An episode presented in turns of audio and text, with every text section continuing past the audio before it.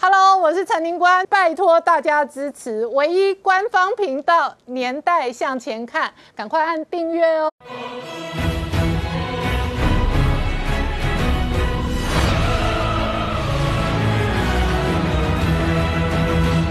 向前看，向前看年代。大家好，我是林官，欢迎我们忠实观众跟粉丝朋友扫描 QR Code 订阅《年代向前看》YouTube 官方频道。我们看习近平出席了中国海军交接仪式哦。那这里头呢，当然哦，解放军呢，事实上哦，不断的扩大海军哦，而且为了侵犯台湾哦，几乎每半年就下一个军舰哦。那当然，中国的两栖攻击舰也配合大外宣哦，外传是为台海战争量身打造。然后呢，这一个王毅同一时间。呛了美国，他说呢，随便打台湾牌，压根是在玩火。而事实上，岸信夫也有最新的这一个观察，他说，台湾如果次化的话，整个亚洲局势将会更加的严重。但是在日本内部哦，有最新的民调，百分之七十四的受访者认为，为了和平跟稳定，愿意参与台海的冲突哦。而在美国方面呢，事实上曝光了最新的新闻哦，这一个去年底美军曾经一度兵推，那兵推的结。果美军使用最新的武器的这一个结果，在台海战争仍然是惨胜的状况啊，这使得美中台的局势更形的复杂。事实上，美军的陆战队也调整了相关的战术，而最新的海军呢，也更新了这一个无人机舰的首次联演。然而，美中关系全面变化的同时，本周拜登百日民调目前的民调支持度五十二个百分点。本周的国会演讲是重要的重头大戏，这包含。了最新的大加税政策，到底加税政策会不会全面提高、全面落实执行，直接冲击全球金融市场？然后台股今天表现再创历史新高，一万七千五百七十二点，多头总司令哦，这一个俗称的是联电哦，联电当然一方面要调整晶圆代工的价格，另外一方面股价哦来到了二十年的新高。那同时呢，全球的晶片荒更加的严重，福斯。CEO 直接警告，第二季的冲击会更大。而在台股的部分呢，包含了航运股、钢铁股、原物料仍然全面喷出的同时哦，这一个指挥中心今天证实，华航的这一个机师疫情今天哦再度恶化，新增两名确诊的机师。而这背后会带来什么样的政治、军事、经济的变化？我们待会要好好聊聊。好，今天现场有请到六位特别来宾，第一个好朋友汪浩大哥，大家好；再是亚洲周刊的特约撰述梁东平大哥，主持人好，大家好；再是。财经专家翁伟杰，大家好；再是许清煌，大家好；再是吴杰，大家好；再是黄创夏，大家好。好，清煌这几天呢，这个北京对台的文攻武吓哦，透过种种的大外宣哦。又有一波全新一轮的攻势了。那首先是习近平本人呢，参加了中国海军节的相关的交接仪式。再来呢，大外宣的主轴内容说，所有中国的这个两栖攻击舰是为了台海战争量身打造。对，没错。你看到中国的动作呢，在这个周末里面，你看到它是军事跟外交两边的动作看起来都在加温。首先在军事的部分，你看到中国的国家主席习近平他去主持了这个在海南岛中国三个舰艇的交接。那这三个舰艇包括两栖攻击舰，包括核潜舰，然后也包括了驱逐舰。那他去主持的时候呢，这里面有个非常巧妙的一件事情是什么呢？是中国呢在大内宣的部分呢，他讲说这是他们新的这国家军事利器。好，各位注意哦，利器两个字哦。但是呢。到了这个台湾的媒体的时候呢，竟然有媒体直接把“利器”前面两个字加了两个字，叫做“攻台利器”。所以从两个字变四个字的过程里面，你就会发现，习近平去举主持这个三个主舰艇的这个交接仪式里面呢，他的大内宣跟大外宣基本上都做足了。那除了习近平在军事上面去做足这个动作之外，另外一个是在外交上的部分，你看到中国外交部长王毅呢出来呛虾了。中国外交部长王毅呢跟美国的对外关系委员会在做视讯的时候呢，王。呛下两件事情，第一个，他呛下说，这个民主不是像可口可乐一样只有一种口味。第二个，王毅还说。他说什么呢？啊，不要像美国一样，常常把手都伸到人家的家里面去。那么王毅在讲这件事情的时候呢，很多人都出来打脸他。为什么呢？因为人家有人呛家就跟他说：“哎，王毅，你搞错了吧？可口可乐也不是只有一种口味而已啊，可口可乐至少还有 Zero 跟高鲜，加起来有好几种口味啊。”第二个是什么呢？人家发现真正只有一种口味的，叫做中国的玻璃心，只有一种口味啦。中国的玻璃心为什么只有一种口味呢？就简单的一句话叫做辱华就是要道歉。什么叫辱华就是要道歉呢？这个表整理给各位看一下，你可以看到这个辱华就是要道歉。在二零一八年的时候，宾士汽车引用了达赖喇嘛的名言，结果遭到中国网友抨击，然后就道歉。那除了达赖喇嘛要道歉之外呢，你看到什么呢？你也看到这个中国的这个意大利有个精品哦，DNG。发表了一个用筷子吃披萨的相片而已，中国网友就骂说啊，你们这个没有文化素养，这个也要道歉。然后还有什么要道歉呢？你也看到台湾的还愿这个游戏里面，因为符咒印了习近平小熊维尼，结果就被迫要下架。更夸张的是，二零一九年的时候，珠宝品牌 Tiffany 也不过发表一个艺人单手遮住眼睛这样的广告而已，中国消费者就认为哦，你这个在暗示反送中，所以你这个也要道歉，要下架。所以你会发现。真正只有一种口味的呢，不是王毅口中讲的可口可乐只有一种口味，而是中国的玻璃心只有一种口味，叫做辱华就要道歉。而这个辱华的定义呢，又超级的广。所以你会发现，中国在军事外交上动作不断。那而在这里面呢，你会发现呢，在这个。美国方面，美国之前的外交界的大人物季新吉出来呼吁大家说啊，美国方面呢要对中国有多一点的体谅，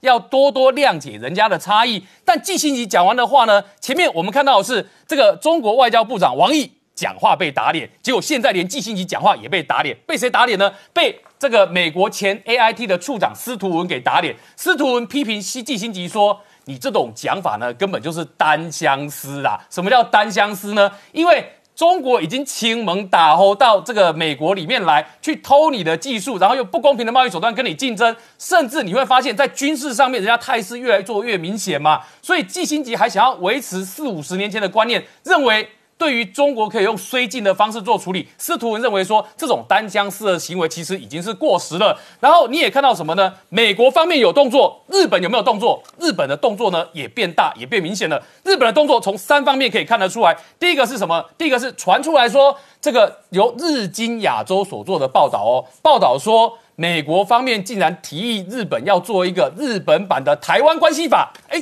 这个新闻就很有趣哦。为什么会说美国方面希望日本要做一个日本版的台湾关系法呢？这个故事是这样，日日经亚洲揭露情节是说，这个拜登方面有人呢在问日本首相菅义伟。还有听说你很轻松啊？哇，这句话一出来之后呢，简义伟一听下当下为之震惊呐。为什么你会觉得我轻松呢？所以当他讲完这个话了之后呢，简义伟认为这样子不行，所以呢，他们简义伟跟他的幕僚商量完了之后呢，主动跟拜登方面去做协商。所以呢，他们在每日的声明里面加大了对所谓台湾海峡的描述。然后简义伟这个表态完了之后呢，据说是拜登发现，哎，简义伟讲话看起来已经没有那么。完全在意中国，怕得罪中国，连台湾海峡都不敢讲。这至少回答记者提问的时候，你敢讲。所以呢，美方对于要求日本去定一个日本版台湾关系法这件事情，压力相对就没那么大。但是呢，有件事情是确定的，就是美日的声明确定完了之后，简义伟自己也对外面的人说啊，这下子钓鱼台跟台湾的问题呢，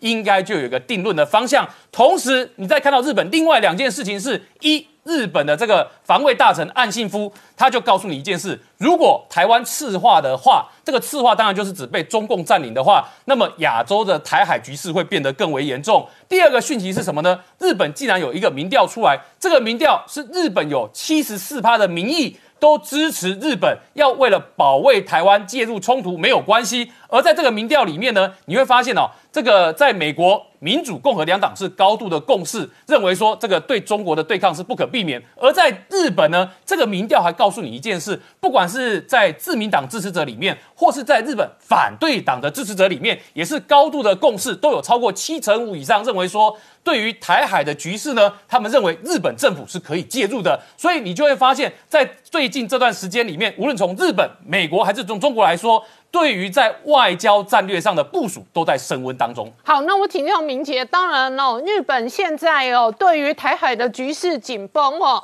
越来越有深刻的体会，所以岸信夫才会直接讲哦，台湾如果赤化的话，情势势必更加的严重。那这一次呢，习近平出席的是中国的的两栖攻击舰的新的这一个交接仪式。对，我们看到其实习近平啊，也才一在一个星期之前，在这个博鳌论坛，不是才对外公开讲说中国不称霸哦，不扩张。一个礼拜之后，马上自我打脸，马上到这个海南岛的这个三亚军港啊，那去这一个主持一个呃三艘新舰艇，解放军三艘新舰艇的一个呃入列跟授旗仪式哈。那当然，外界看到这三艘所谓的新舰艇，分别是这一个。呃，零七五的两栖突击舰中的首艘哦，那型号是零三一，那这个它叫做海南舰。那第二艘是这一个第三艘的零五五大型驱逐舰哦，型号是幺洞五哦，那叫大连舰。那第三艘是零九四 A 的战略核潜舰哈，那应该是呃这零九四系列里面的第七艘哦，那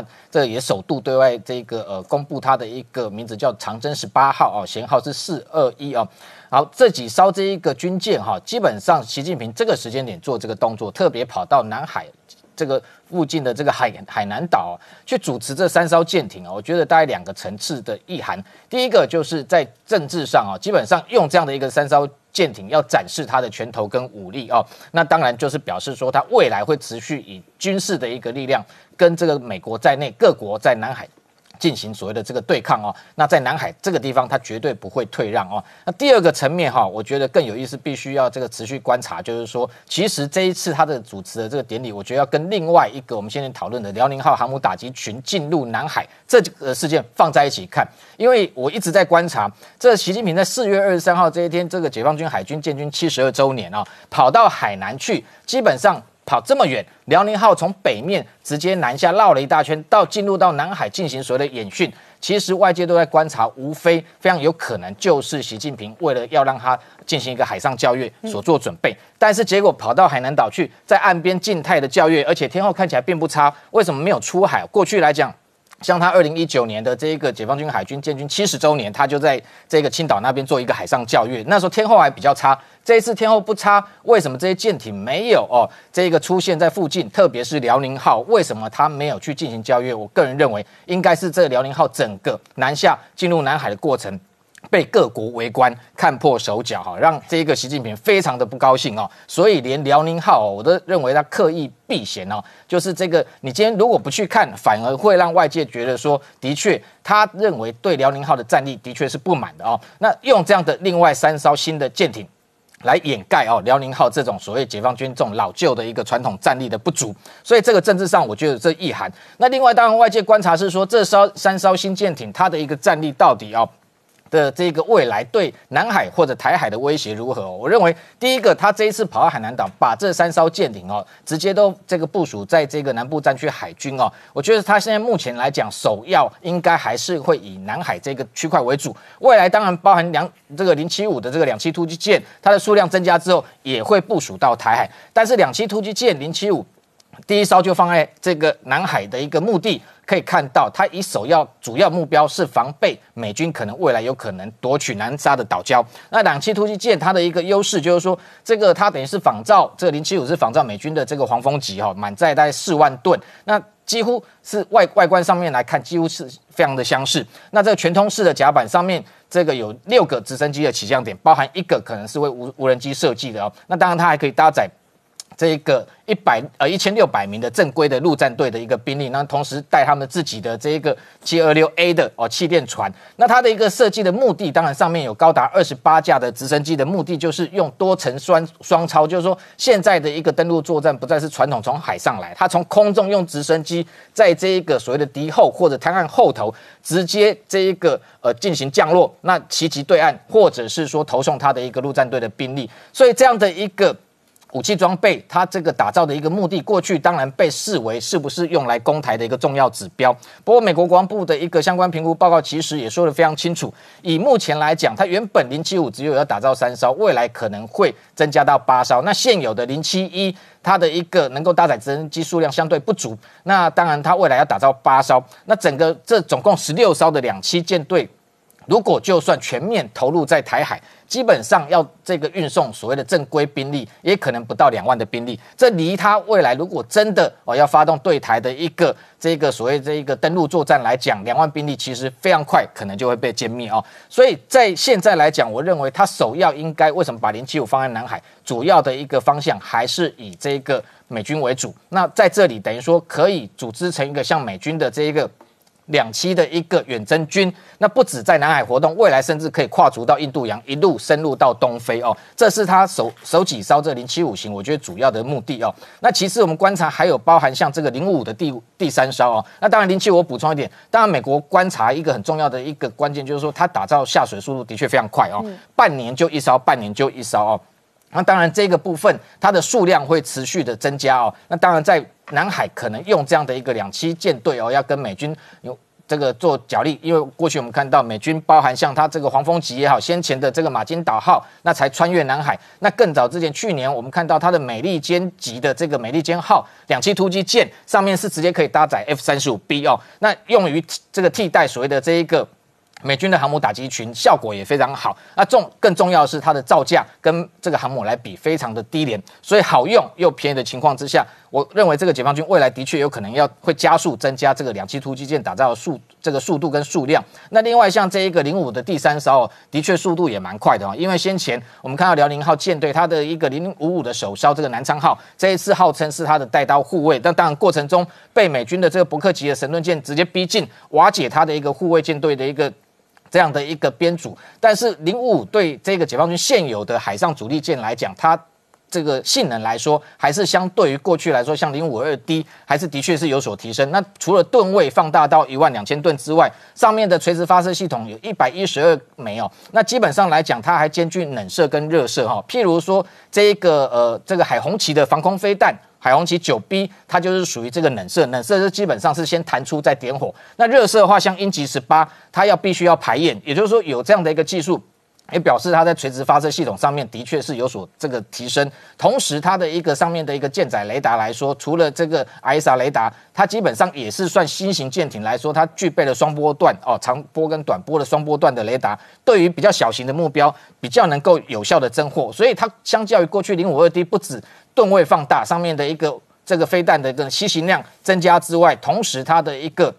这一个等于说冷射热射的这个垂直发射系统，也从过去只有六十四枚，一口气提升到一百一十二枚，等于超过美军的伯克级神盾舰。当然还不及于提康德罗加级，总共有一百二十二枚的这个垂直发射系统。那最后还有包含像这一个，这一次其实我相信老美会非常观察，呃，非常关心的就是说这个第七艘的零九四 A 哦，这战略核潜舰。那这个零九四基本上当然不能跟二亥二级比哦，二二二级基本上可以搭载二四枚的这一个。这个呃，等于说洲际弹道潜射的这个导弹哦，那这个等于说吨位也将近这一个一点八万吨。那这一个等于说零九式来讲，虽然先前也有六艘哦，但是它上面只能搭载十二枚的这一个等于说巨浪二型。那巨浪二型的射程也只有七千公里，还没办法，譬如说从南海直接打击到美国本土，除非要推进到第二岛链之外哦。那这一艘这个所谓长征十八，我觉得美军会观察一个重点是，的确数量是开始增加的，因为本来它。三年前还只有四艘，那在三年前之后又增加两艘，之后现在又增加一艘，等于有七艘的数量。那美军的二亥二级的战略核潜舰目前来讲有十四艘，已经达到它一半的规模。那同时，当然因为要增加这样的一个核潜舰很重要，上面巨浪二型，你当然是要搭载有核弹头的一个潜射弹道飞弹。那核弹头从哪里来？这也就是先前包含像印太司令非常多美军战略司令在关心的，就解放军的核武器。核弹头数量在持续增加，才能让它配合它的一个核潜舰的一个打造。不过整体上来讲，我们会看到，就是说辽宁号接下来动向当然是这个值得观察。当然一整个下来，辽宁号从南下到进入南海，就是一出这个失败的大外宣。那接下来它今天最新的消息是说，它四月二十五号已经进入到巴士海峡，有没有可能通过台湾海峡，或者又东绕台湾北上？这是未来观察的一个重点。好，我们稍后回来。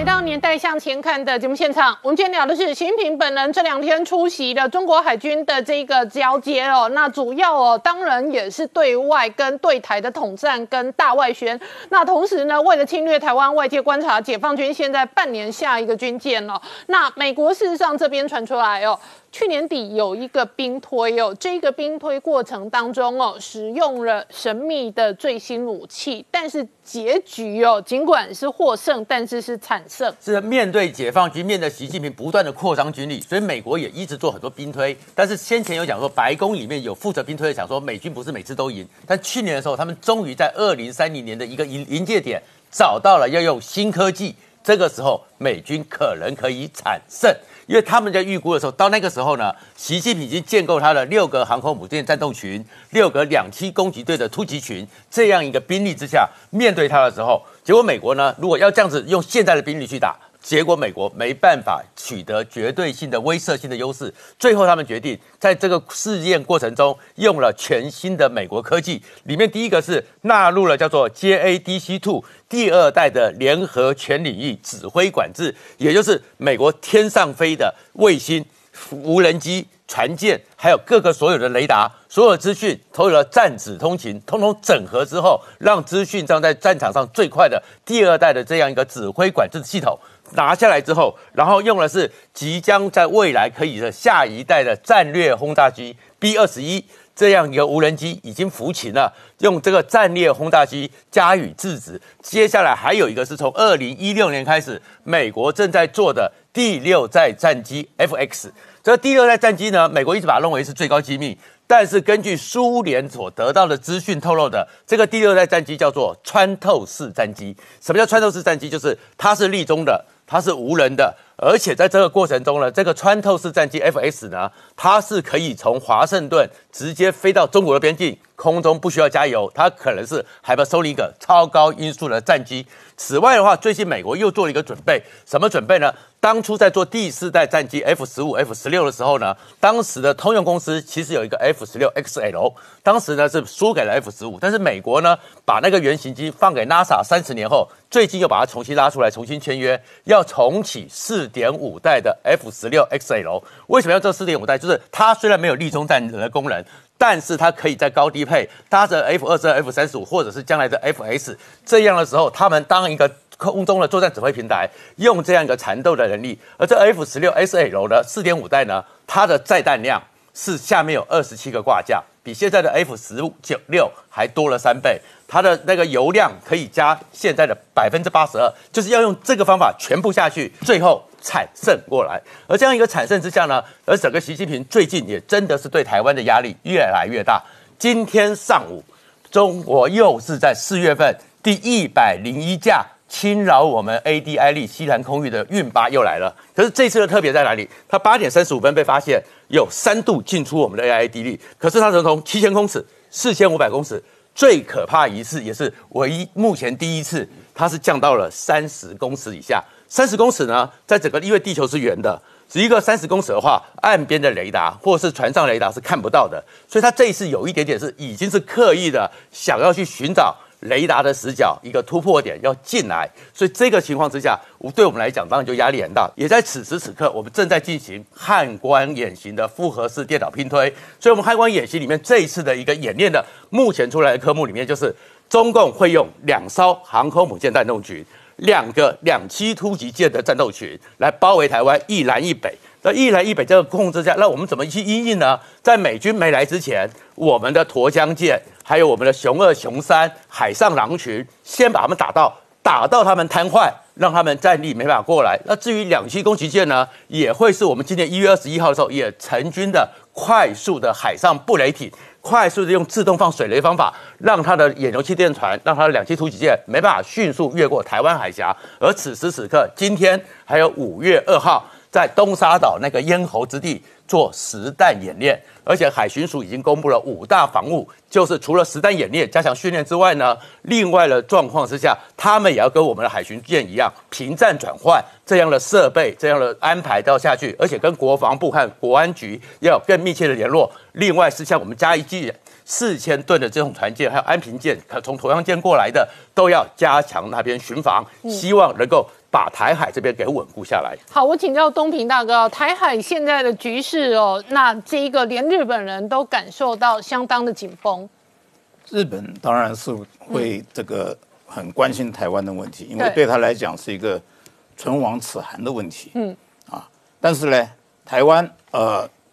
现在基本上已经是在美国、日本啊，包括澳洲这道防线上面，这个是毫无疑问的啊。最近这段时间，包括日本、澳洲都先后表态，嗯，假定台海有事的话，他们会这个帮助美军，嗯。啊。那现在日本呢，也在研究研究这个呃所所谓有关这个它安保法里面一些规定，对。这个其实蛮有意义的。我想讲一下啊，他就是说，二零一六年他制定这个安保法，松绑了这个自卫权的这个呃这个禁令，那么它划分了有四个阶段，一个是灰色地带事态、重要影响事态、危机存立事态跟武力攻击事态。这里面跟台湾最有关系的是重要影响事态，嗯，跟危机存立事态。怎么讲呢？重要影响事态就是说，这个事情如果发生的话，会对日本产生重要的影响的时候，他们是要采取行动的。对，啊，他要采取行动是包括就是说后勤支援这些方面，他不是直接这个军事介入。嗯。第二个呢，危机存立事态，就是说这个事情如果已经危及到日本本身的存亡的时候，嗯，它是要出击的。嗯。它是会攻击的。那最后一个事态其实已经等于说是日本本身也受到攻击了，这个我们就不要讲了。所以台海他们现在已经在研究这个事情，就表示说这个意向其实已经出现了。就是刚才提到的日本，包括日本、美国不用讲了，包括日本、包括澳洲都已经表达了这个这个意态。嗯，啊，这个对台湾来讲是一个好事情。但是呢，我认为台湾也不可不不不应该有一种心理，就是寄望别人来介入，没有任何一个国家啊会为了别国的利益来打仗的，没有，这个是没有的。美国其实跟日本现在已经讲过了啊，他们其实最主要的方法是要协助保证台湾有足够的防卫能力。嗯，但是我相信台湾在这段时间，特别是去年，嗯，美国总统大选到这段时间，已经深刻体认到中国确实是一个很大很大的威胁。嗯，因为在过去二十年以来，台湾在这个国防方面是很松懈的，但是中国没有停止啊。嗯，你现在看到它一直在发展，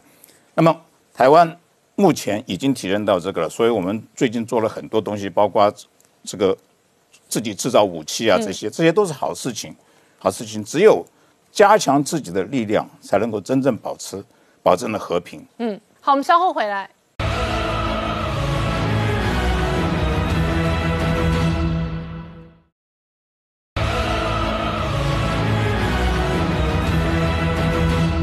到《年代向前看》的节目现场。我们今天聊的是哦，台海的局势哦，已经变成这一个国际问题的同时呢，拜登这个礼拜即将在国会哦这一个就职百日哦进行一个百日相关的演讲。然而事实上，他的民调现在五十二个百分点哦，相对上哦也并没有非常的乐观。而本周呢，在美国国会到底加税的重大经济政策会不会推行过关哦，是一个重要的政治议题的攻防。然后台股今天再创历史新高哦，今天多头哦，在这一个原物料、钢铁、航运跟半导体个股上面哦，都有所表现。没有错哦，今天台北股市再创下历史新高，站上了一万七千五百点的一个大关，最终上涨是两百七十二点，成交量来到六四千六百八十亿。外资今天是买超了一百六十亿。那最主要在台北股市的基本面的部分，当然是资金潮又回笼到台北股市当中。另外呢，我们的外销订单在三月份的时候表现相当不错。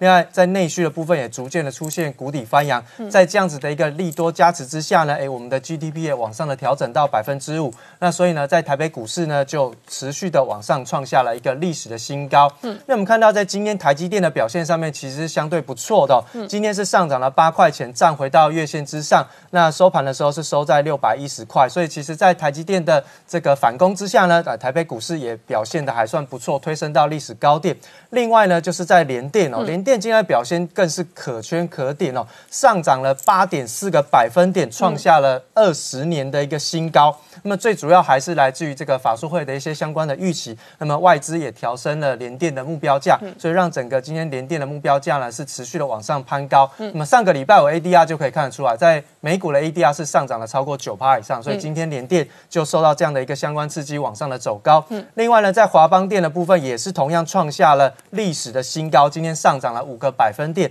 同样是来自于外资的一个看法的一个调整，那么往上去修正了一个它的目标价往上攻高。那再来我们就看到在国内的内需产业的部分。中钢呢，今天又再一次的站回到四十块钱的一个整数关卡之上哦。那么在大涨的一个同时呢，其实未来在下半年之后。呃，将会有一些相关的一个呃基础的一些相关需求，包含像是这个美国的基础建设之外，在造船啊，还有造柜的一个需求上面，其实对于中钢下半年的一个走势来说都是非常非常的重要。那市场上对于这一些相关的定价都是比较乐观。中红也是一样，今天也是拉到了涨停板的一个架构。那么星光钢今天也是拉到涨停板，所以其实在今天。钢铁股的部分又再一次的回到盘面上的一个领涨重心。另外还有一个比较比较重要的，就是在这个航海王对航海王的部分，对这个货柜航运三雄哦，长隆、阳明跟万海今天都拉到了涨停板，持续的创下了历史新高的一个走势。那么最主要还是今天盘面上有个新闻，就是说现在不是只有缺柜塞港，还有缺人，现在连船都缺，因为有一些相关的这个。环保标准要通过，那么会造成这些船有一些汰换上的需求。那未来缺船的一个现象比较明显，那么他们的运价就会持续的往上走升。另外，在散装行的部分，裕民跟惠阳 KY 今天也是持续的往上喷出大涨，拉到涨停板了。那当然，这个散装的一个需求最主要反映全球的。经济的基本面的持续反弹回升，所以在散装行的部分还是持续的强势哈。那我们看到在国内的部分，这个联电哦，最近在这个礼拜三要召开法说会，那么这个法说会当中其实有几个利多，包含像是在这个。美系的外资，它其实看好联电的一个毛利率是上调来到了百分之三十以上，在第二季的部分，全年的营收有机会是年增率来到百分之十到百分之十五，预估今年的 EPS 是来到三点一六，而明年是有将近快四块钱的一个表现。所以呢，其实在整个预期不断的一个调整的过程当中，联电的股价是持续的往上创下了历史新高哈。那在整个记忆体的族群部分，华邦电也是受到了外资的一个调升，大摩的部分调升它的。目标价来到四十五块，所以刺激了今天华邦电的股价大涨。那在 No Flash 第二季的一个涨价的调整目标是有到十五到三十个百分点的一个呃涨价空间。那回过头来，我们看一下在国内的部分，台积电的一些相关的副总，在过去这一年当中，其实他们的。自买进自家股票的这个现象是非常的明显。台积电有个高阶主管，直接不断的买台积电股票，持有一万两千六百多张。没错啊，换算如果以六百块的市价去换，它现在的市值已经超过七十五亿以上了哈。哦。那最主要还是因为他们的内规啊，有一个叫做员工薪酬的这个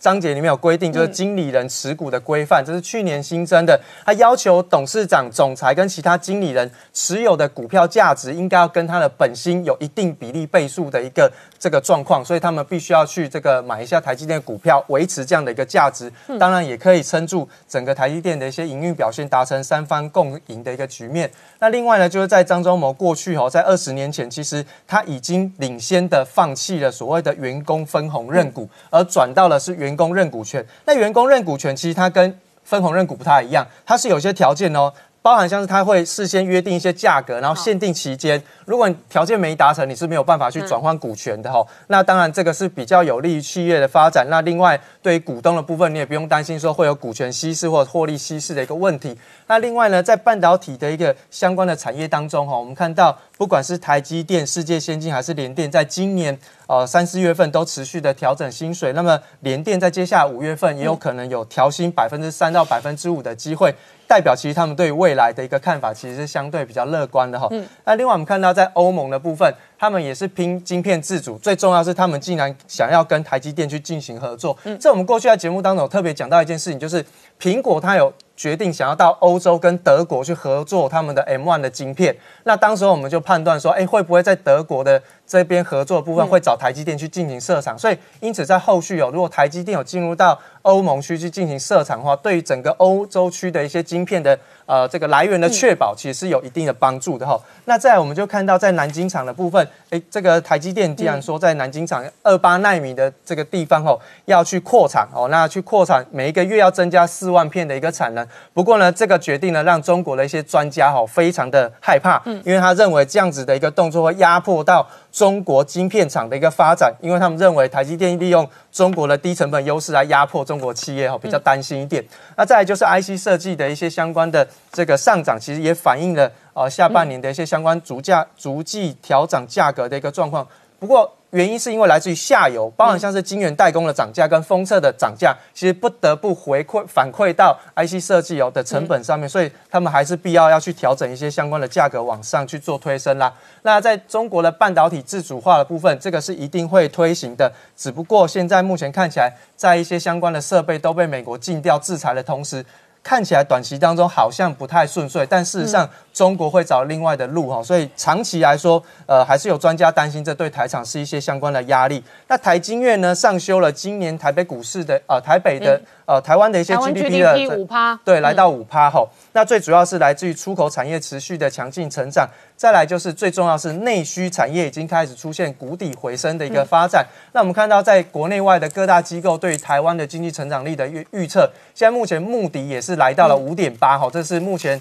国内外机构最高的。那我们台经院是五呃百分之五点零三，嗯，然后所以其实就目前看起来，今年的台湾 GDP 成长是有持续上升的一个现象哦。另外，在标普的部分也同时调升了台湾的一个主权平等，从过去的 AA minus 调整到 AA 等级哦。那展望评级是比较偏正向。那这样子的一个评级呢，其实对于台湾的一些相关的募资啊，或者是一些偿债成本的改善是有比较正面的一个呃这个帮助的。所以对于台湾来说，还是有积极成长的一个现象。那另外，我们看到在晶片荒的部分哦，车用晶片其实福斯已经警告哦，就是说第二季的部分会冲击到他们制车的一个产量，是冲击会越来越大。我们过去有讲过，第二季普遍来说都是汽车业的旺季，可是到旺季来临的时候，竟然没有晶片可以去生产汽车，这个是会比较可惜。那日本的三菱汽车也是一样，出现了下个月会减产一点六万辆的一个状况哈。那么再来就是中国大陆的长城汽车呢，他们在两个汽车的生产工厂其实也面临到停工，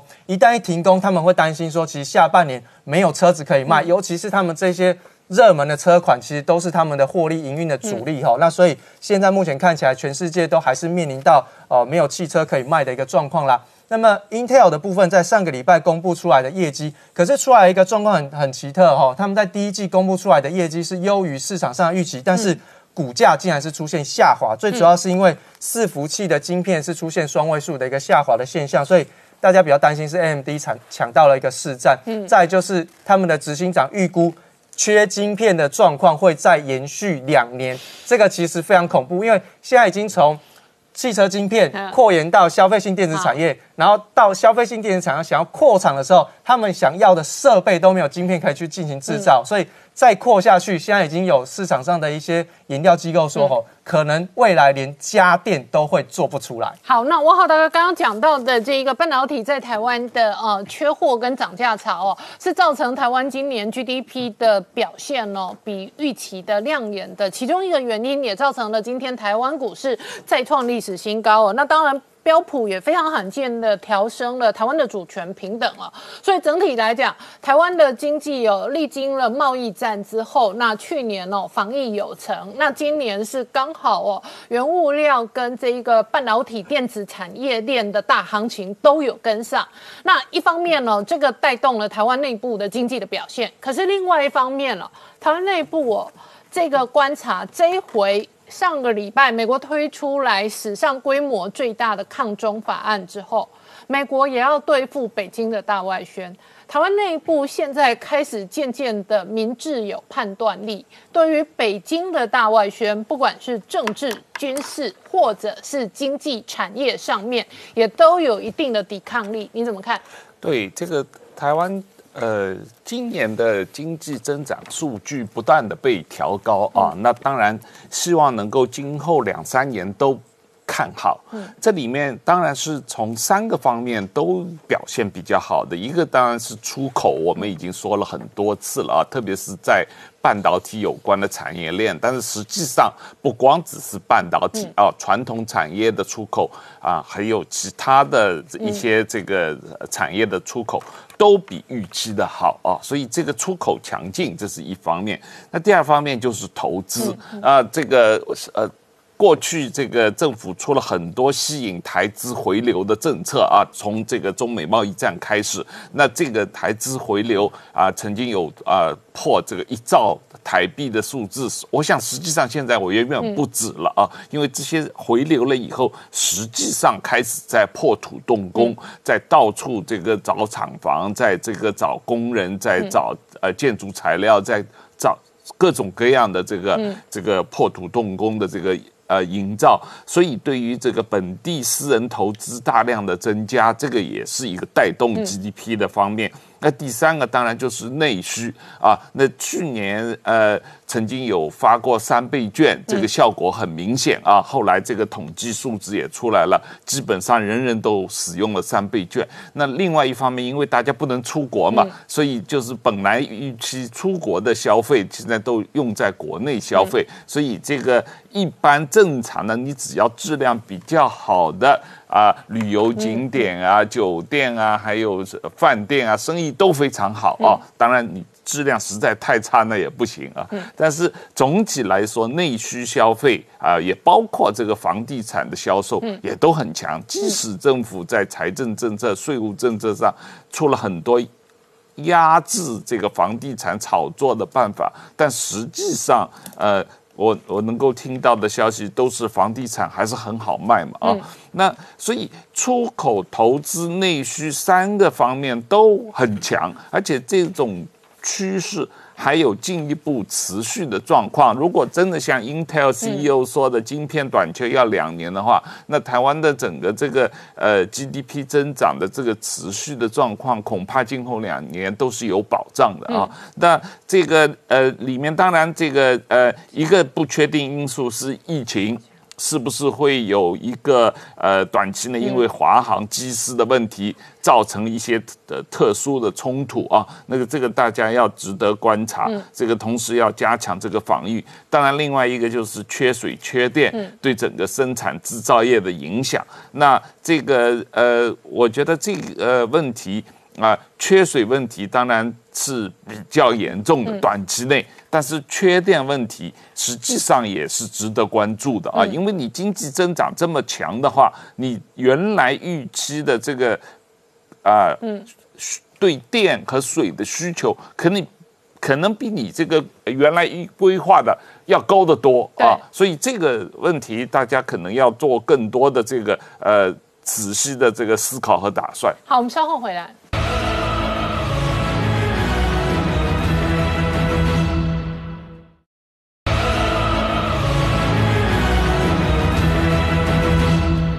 年代向前看的节目现场，我们今天聊的是哦，尽管这一个台北股市今天创下了历史新高纪录，那台湾今年 GDP 事实上很有可能上看这个五个百分点，但是疫情哦是一个很重要的变数哦。清华今天传出来华航机师哦，这个增加两位两位确诊，那他们这几个机师主要都是运输货机哦，所以外界对于华航乃至于航空公司的防疫管理哦，真的打一个大问号。对，而且这个大问号从上个礼拜事发到现在，大家这个问号是变大。为什么是变大呢？因为各位可以看一下这个图啊，这个图呢其实是之前的图啊，大概是七个机师确诊，那今天还要再加两位，所以是九个机师确诊，九个机师再加一个家属哈，就是事发的那一位华航的印尼籍的机师在澳洲被确诊，所以总共有九个机师加一个这个家属，就是他的儿子。那么这件事为什么严重？各位可以看一下这个图，这个图大概告诉大家一个路径，什么路径的概念呢？其实一开始哈，你可以看到中间那一段在讲的是这一位印尼籍的机师。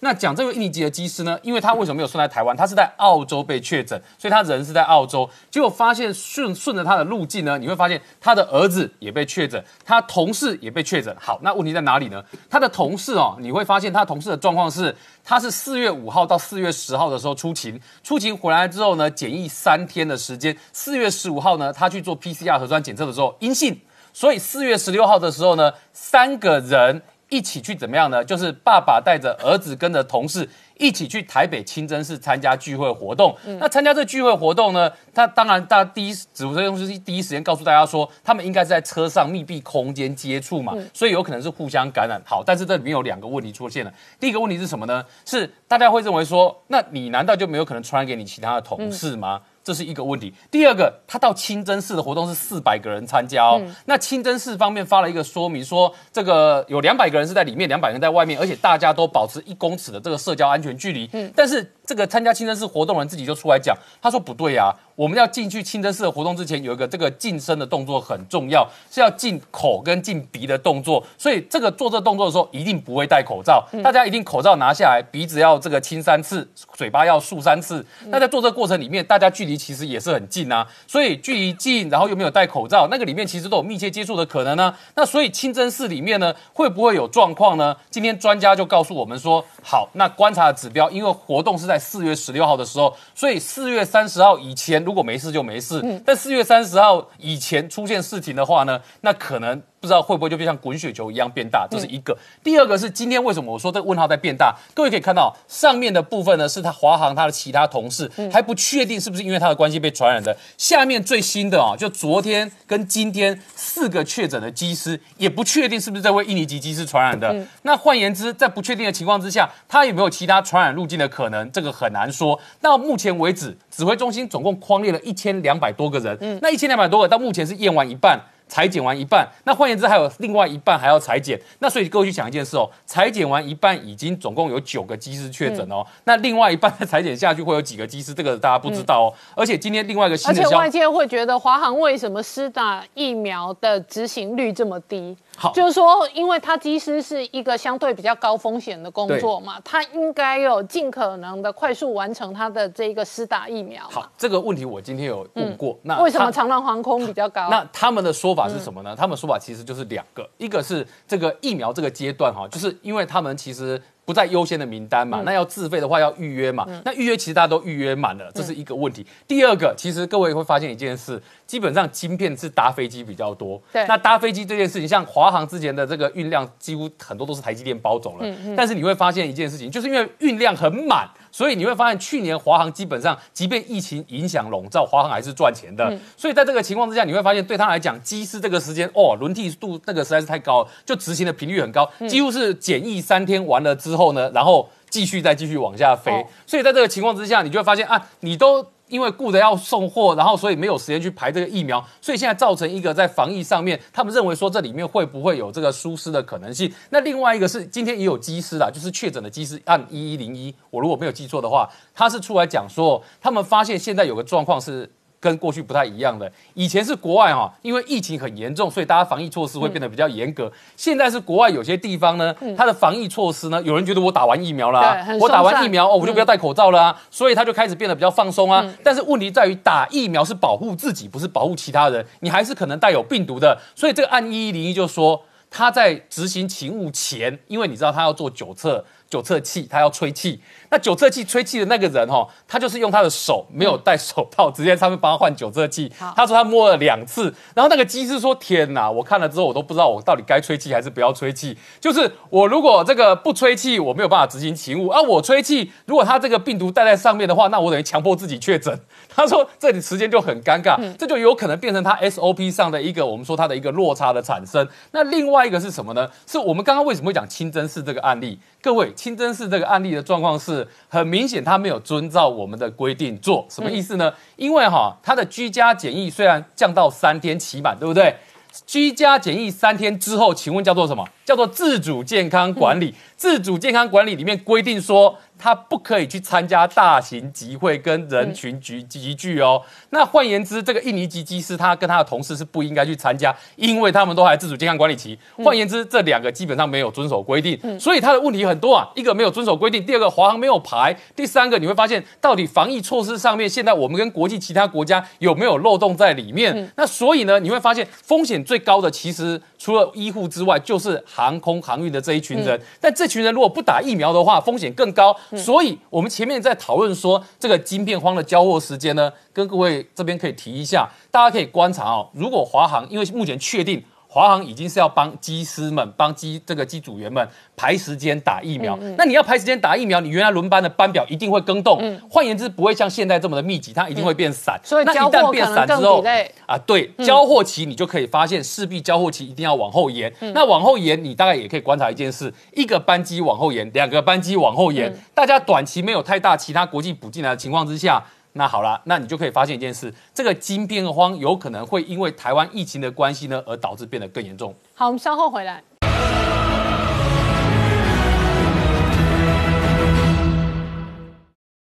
Hello，我是陈宁官，拜托大家支持唯一官方频道《年代向前看》，赶快按订阅哦。Hello，我是陈宁官，拜托大家支持唯一官方频道《年代向前看》，赶快按订阅哦。欢迎回到《年代向前看》的节目现场，大家好，我是宁官，欢迎我们忠实观众跟粉丝朋友扫描 QR code 订阅《年代向前看》YouTube 官方频道。我们看拜登哦，最新民调百分之五十二的支持度，这个礼拜国会重头大戏是加税的方案，然而拜登的二点二五兆大傻币基础建设方案已经推升了基本金属原物料的飙涨。铜价来到新高点，那形成了一个完美的风暴。在美国，在台湾，事实上，钢铁原物料的族群都是强势指标股。然而，同一时间也因为瞌睡相关的新闻哦，加密货币这几天蒸发了两千多亿的市值哦。指标的比特币呢，这个周末呢，在这个报价再度回档，一度跌破五万整数关卡。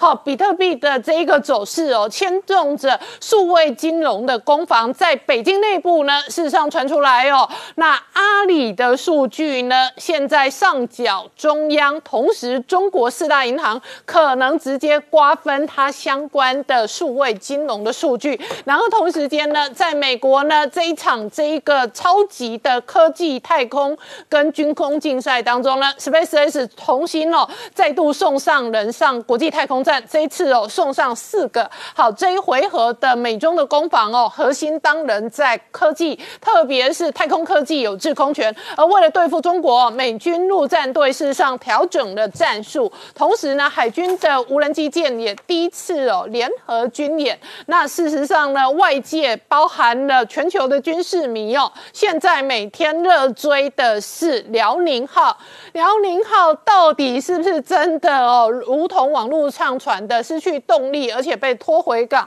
那这一回合，辽宁号大出洋相的同时呢，可能带来什么样的政治、军事、经济的变化？我们待会要好好聊聊。好，今天现场有请到六位特别来宾，第一个好朋友汪浩大哥，大家好，再是亚洲周刊特约撰述梁东平大哥，主持人好，大家好。再是吴杰，大家好，再是许清华，大家好，再是财经专家老王，大家好，再次黄创夏，大家好。好，老王，台股今天创历史新高，那钢铁股继续喷，航运股哦，这个航海王继续出航，那很大的原因源头这一波基本原物料的行情哦，最重要的政策变化跟市场变化的关键来自美国，美国的这一个哦，特别是加大规模的基础建设，推升了全球的原物料的需求，然后这个礼拜拜登的加税政策哦，也是重要的重头大戏。对这个，我们先从拜登之前推出二点三兆美元的大基础建设法案哦，这个的确是给不管是全世界的钢铁、原物料这些类股啊，推升了非常大的一个涨幅啊。那么美元指数哦，过去长期一年来低档哦，就是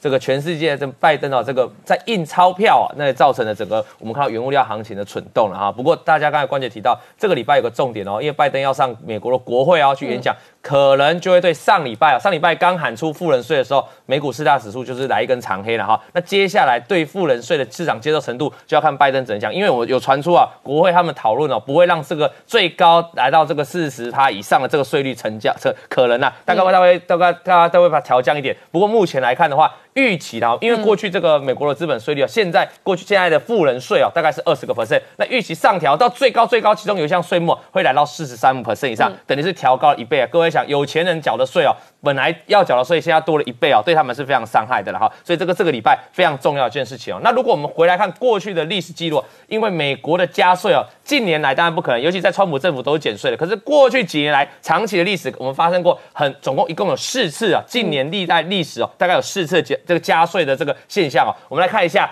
对于股市啊，其实哦，整体来看哦，在长期来看不会发生太大的动荡哦。但是对于一些看我们看最后一个表格，这些高动能股，什么叫高动能股？那就是过去涨多的股票，那过去现在来看当然是科技股啊，就会产生比较大的回档啊。因为你要想哦，那我资本利得赚最多的股票，会被扣税更多嘛，所以我就先卖再说嘛。那我帮大家，我们这个聚亨网啊，帮大家统计了过去一年，还有过去五。五年来哦，上涨最多的这些股票，就所谓的动能高的股票，你可以发现特斯拉哈、哦，不管在过去五年、过去一年哦，都是排行在里里面的啦。那包括我们还有半导体的啊，比超微方说 NVIDIA 啊、美光啊，都涨很大、啊。都在里面。对，那如果是半导体或科技股这些要带领这个，因为加税变产生重大的话，那科技股啊，今年以来我们看到纳斯达克本来就比较疲弱了哈，费城半导体也比较疲弱。那如果这个加税的真的要实现的话，我觉得这些高科技股可能还是比较辛苦。那反观回来，你就可以看到很多传产股就在牌面上做反应啊。那另外看，我帮大家统计哦，过去四次四次美国政府加税哦，税率也帮大家统计在上面哦。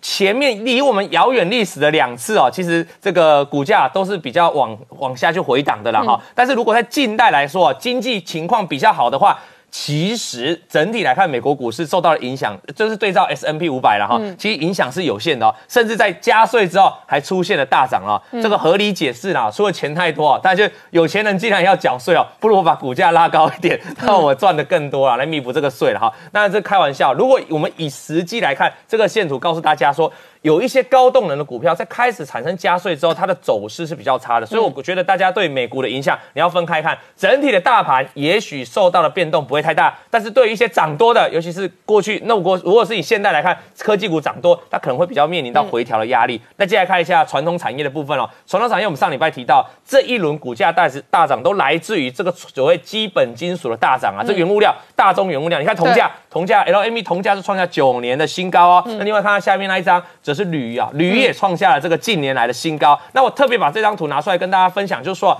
你可以发现这些原物料，我刚才一开始就讲了，它跟美元指数啊，下面那个红线部分是美元指数啊，是呈现非常高度的相关啊，当做了反反向的相关。什么意思？当美元指数在疲弱的时候，这些美元的资产，美元美金哦，往哪边赔？美金就往那些原物料、大众原物料是炒作，因为这些很多的原物料都利用美元来计价了哈，所以在过去以上长期以来就是一个跷跷板啊。所以，除非你看到美国政府开始收回美元，美元指数开始转强了，大幅度转强，那么这些原物料的 party 哦，我觉得才有机会告一段落了。那另外我们再来看一下，这是铁矿砂，嗯，上次铁矿砂大涨什么时候？大家记得中国跟澳洲在吵架的时候，对对结果经过了一两个月之后，又再度啊，又这是纽约创新高呃，再次创新高，因为实在是哎。拜登要推这个基本的这个大基础建设，要需要什么钢铁嘛？那最需要就铁矿砂嘛。所以你看到，不管哪个原物料商品，我举我再举一个啊，连玻璃啊、玻纤布啊、也都在涨价。你各位去看到台玻最近的涨势啊，那个是大牛股啊，对这几年没看到这种涨法，居然是在大涨做喷出，连投信都去买，所以这是一个很大的一个原物料行情。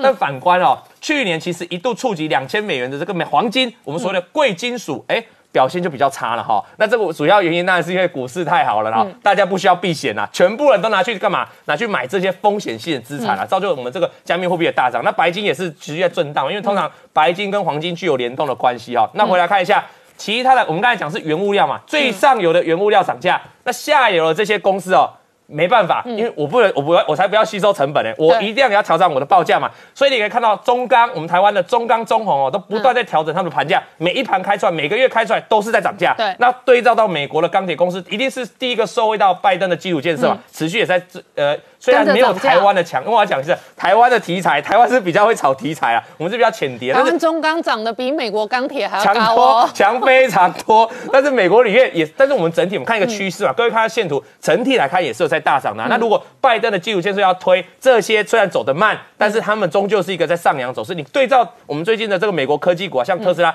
就会很明显的不一样了哈。那另外看这是台湾中钢嘛，对，呃，台湾的大成钢嘛嘛，那那那中红嘛，涨得比拜登要推的美国钢铁原物料还要凶。我们很多投资人问老王说，为什么美国钢铁股涨那么慢，我们台湾就喷出了？那第一桶嘛，这第一桶就收回铜价，也因为它低价裤子也在涨嘛。哦，大家觉得不可思议，但没关系，这就是热钱太多，因为台股上礼拜才刚创下六千亿，也是天量了哈。我们说量比价先行了哈。那另外看一下拜登，我们回来这个加密货币哦，最近是大跌的哈，为什么？因为这个美国股市上礼拜听到富人税震荡嘛，那相关的这些这个比特加密货币本来就跟股市联动，因为它都是风险性资产，所以联动比较大，也跟着回档了。不过，不过我觉得啦，富人所以如果要被克哈，很多富人会想要洗钱呐、这个加密货币可能还没那么快结束。啊大家可以看一下，这就是比特币近期的走势了。嗯，好，那我请教汪浩大哥哦，刚刚讲到这一回合呢，基本金属哦形成了一轮这个原料上涨的超完美风暴。首先第一个叫做铜价，铜价来到九年新高。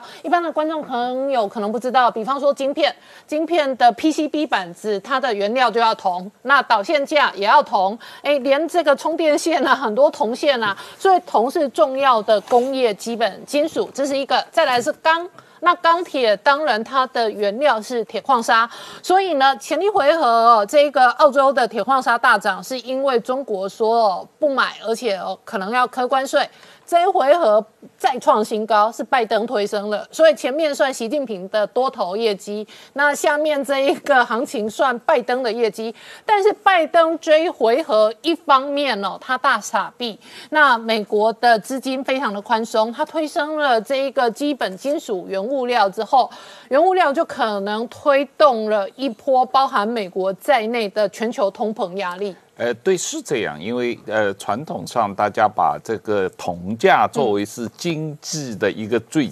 啊、嗯，敏感的指标标啊，嗯基础指标。那铜价这么涨的话，当然是表示这个全球的基本建设的大开支啊、增加嘛。那这样的话，这个当然刚才我们谈到了铁矿石价格上上升，这个铜价上升，这个其他原物料上升，确实跟你呃刚才提到的二零零七年、二零零六年的状况很相像啊。那当哎，时我补充说明一下，我为什么觉得现在跟二零零七年很像哦？就今年此刻现在跟二零零七年很像。二零零七年我记得所有的金融产品都在涨，然后股市涨，债市涨，然后房地产涨，然后美国房价涨的这一个七晕八素，涨得可凶了，然后油价也涨，油价那个时候就要挑战一百块美金了。是啊是啊二零零八年初，它才油价才真正占到一百四十七块美金。是可是零七年是所有东西都涨，是但是所有东西都涨的过程当中，疯狂的美国房地产已经传出来有一点不妙的新闻。是那个时候二房在两千零七年底先出事，是可是真正的金融风暴。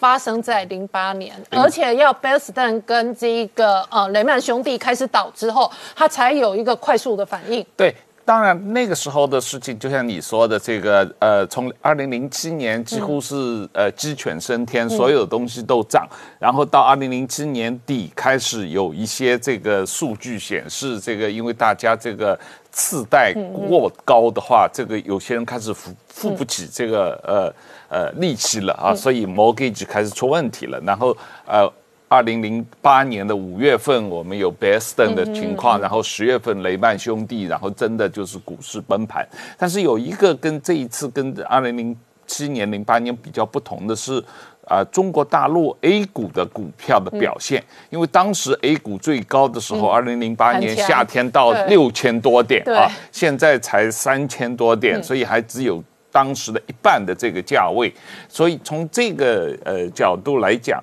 呃，中国相对于二零零七年的时候，它的这个人民银行放水的状况没有那么严重，嗯。啊，但是美国、欧盟、日本这些、放水很当然放水比二零零七年要严重的多啊，因为当时美国是因为呃他们的这个呃呃利率很偏低啊、啊，但是二零零七年的时候，呃，美国的这个呃呃联储会已经认识到美国的房市有点偏热，所以他们开始涨利息了啊。通常就是它呃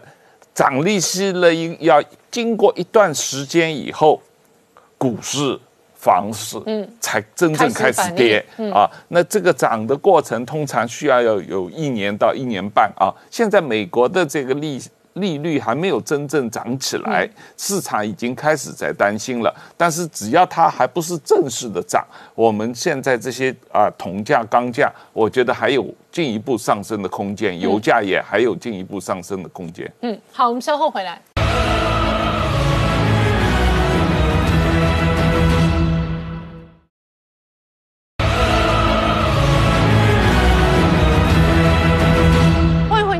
向前看的节目现场，我们今天聊的是台北股市今天在创历史新高哦。那很大的这一波多头的新的主力部队来自原物料的相关的族群哦。但是这一回合真正的在原物料身上哦，这个大受影响的事实上是美国。美国的这一个二点二五兆美元的基础建设方案推升了全球基本金属的行情，那铜价几乎是形成了超完美的金属风暴哦。那当然哦，这一波基本金属跟原物料推升的创新高的行情过程当中哦，外界关心的是美中的关系的变化，特别是军事冲突的风险。那请教明姐哦，事实上美军一方面哦，刚刚前段我们曾经讲过兵推这一个台海战争，另外一方面哦，美军从这一个中东撤兵之后，确实也放比较多的心力完全在中国身上。所以我们看这些这个美军的高阶将领的谈话哈，其实是有别于这一个拜登政府这外交体系出身的啊，还留点颜面给中国哦。那像这一次这个美军的这个陆战队司令哦，这个叫 David Berg，他直呃直接就点名毫不讳言哦，这个中国就是他未来的一个主要假想敌啊。那他特别谈到说，针对中国的威胁哦，美军的陆战队开始要转型，要调整战术哦。那这样的说法其实中间还有非常多哦，其实都是非常直白的。就是呃以中国为主要威胁啊，在进行所谓的攻防的一个设想啊，那包含像他有谈到说，这个陆战队未来要转型啊，因为我们知道陆战队传统上面来讲，就是透过这个两栖的载具进行所谓的这个登陆的作战的攻击。那未来他特别强调说，美军的陆战队要改变哦整个编组的形态，还有包含它的一个火力等等各种编配哦，要能够接近中国水域哦，讲得非常明确，中国水域。同时，为了这一个呃能够发挥陆战队的一个对解放军的一个打击能力，他要能够进入交战区哦，讲得非常的一个明确。然后在关键水域能够持续生存、持续存活，用这样一个方式啊，当然是在警告北京，就是说美军对于解放军的扩张其实是有备而来啊。那至于说陆战队未来要如何调整战术，要如何改变编组，大概有几个层面。基本上来讲，他也这个毫不讳言谈到说，解放军当然先前对美的一个。主要的战略就是，如果今天要发动台海战争，基本上要把美军的整个兵力要把它隔绝在第一岛链之外，也就是 A to A D 的一个反介入作战。那这个反介入作战是由什么构成？由它的一个大批的，包含像东风二十一 D 可以袭击美军的海上船船舰，或者东风二十六可以打到关岛，用这样的一个千枚以上的导弹啊，那可能会袭击这个包含像驻日冲绳美军的这些基地。那所以。这样的一个反介入作战，主要战略上就是要吓阻美军来介入台海作战。但是现在美军的司令，呃，陆战队的司令讲得非常白，我要在这种敌火下能够直接进入到所谓的交战区。也就是说，这样的反介入作战的一个目的，对他来讲完全其实是失效啊。也就是说，就算你有导弹威胁我，但是我还是可以在这个交战区里面生存的话。你对我的这个战略威慑就是失败的。那这些所谓的兵力的一个战术上面的调整，其实我们过去陆续也介绍非常多。我举一个最简单的例子，前一阵子我们谈到 F 三十五 B 这种可以垂直起降的战机，它为什么要去测试一个叫短场降落？短场降落的目的就是说我今天包含在交战区里面，我可能被你炸毁了跑道，我照样可以降落。我今天如果跑道被你炸毁，我还是可以在这里起降的情况之下，你炸毁跑道对我来讲就毫无意义。那也就是表示你的这种战术导弹可能就会完全失效。那这种所谓的这样的一个策略，其实非常多，包含像陆战队过去传统上琢磨于两栖攻击、两栖登陆来讲，它现在也要采购 LRASM 这种空射型的反舰飞弹。未来可能配属在这一个陆战队这个编制下面的 F A 十八 E F 超级大大黄蜂就可以来袭击解放军的舰艇。那同时，你看它还要采购这种陆基型的战斧巡弋飞弹，可以袭击地面目标。更重要的是，陆战队在印太地区的一个编组完全改变，它已经抛弃了过去重型装备，包含像 M one A two 这种战重战车，它的坦克营已经解编，然后接下来它要组成所谓滨海作战团，用小兵力。小规模保持它的一个生存度，同时它要透过它一个海上高机动性的各种的海上载台，那提高它在这个所谓交战区里面的生存能力。所以这样的一个全面性的一个这个改变，包含它未来主要的目标，它讲得非常清楚，要能够在这一个对于中国解放军的各种侦察平台进行打击。这些所谓侦察平台，这个主这个主管呢，包含像 C4ISR 只管通勤监侦这些所有的系统。包含像水面地面的、空中的，甚至卫星，呃，这些所有的这些直管通讯的这个通讯载台，全部可能都会成为陆战队的目标。所以这样讲的话，其实是非常赤裸裸的哈。那特别强调说，未来陆战队还会结合海军。美国的海军来组成一个高效能的一个杀伤链，也就是说，今天你对我反介入，要把我阻止在岛链之外，其实是无效的。未来我可以穿透式直接进入第一岛链内侧，跟你进行搏斗跟作战啊。所以这样的一个宣誓，其实这一个在战略上也是在威责北京哦，可能在对台海哦有所有所蠢动。那美国海军的部分同样。在面对中国的导弹威胁之下，他也开始全方位的测试无人机跟无人舰哦，在这个战场上面应用的效果。所以你看到最近他在加州一直到今天为止，有一场叫无人整合二十一的联合演习。那这一次出动了非常多有人的这一个船舰上面，包含像伯克级，包含像安安哥拉制的船坞登陆舰，包含像最新的朱华朱瓦特级哦，DDG 一零零一哦，那这个 Monsor，另外还有像 L。LCS 哦，这种滨海作战舰两艘，连这个洛杉矶级的潜舰都出动。那这些有人的兵力，过去的确长传统的作战都靠这些海面的一个舰艇支撑。那这一次最特殊的，它还要测试一型叫超级群风无人机。这个超超级群风无人机目前没有曝光，是因为它的机敏度非常高。但是从过去曾经测试的这一个记录来看，它非常有可能是会用它的 FS 八大黄蜂战机，因为先前曾经出动三架，投射了总共一百零三架的微型定义式的无人机，那让它能够自主飞行。这一型叫 Predix 哦，这一型的微型无人机。